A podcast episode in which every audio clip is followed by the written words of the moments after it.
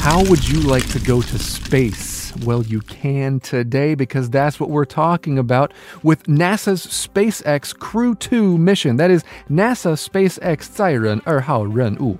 Are you excited about this mission? Well, your mission for today should you choose to accept it, is to learn some of these English words and their pronunciations, okay? The first one is crew.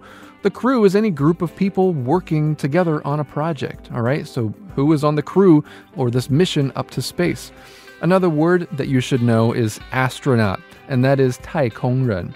Now, what's another space related word? Well, that is the spaceship or the spacecraft, and that is taikongchuan. So, here we go. In late April, NASA and SpaceX launched their second crew mission to the International Space Station.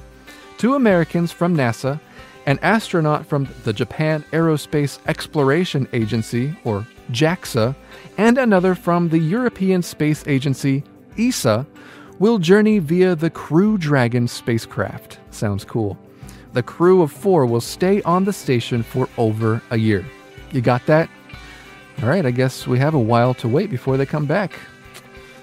But uh, um, we need to finish this episode right now. That's all for today.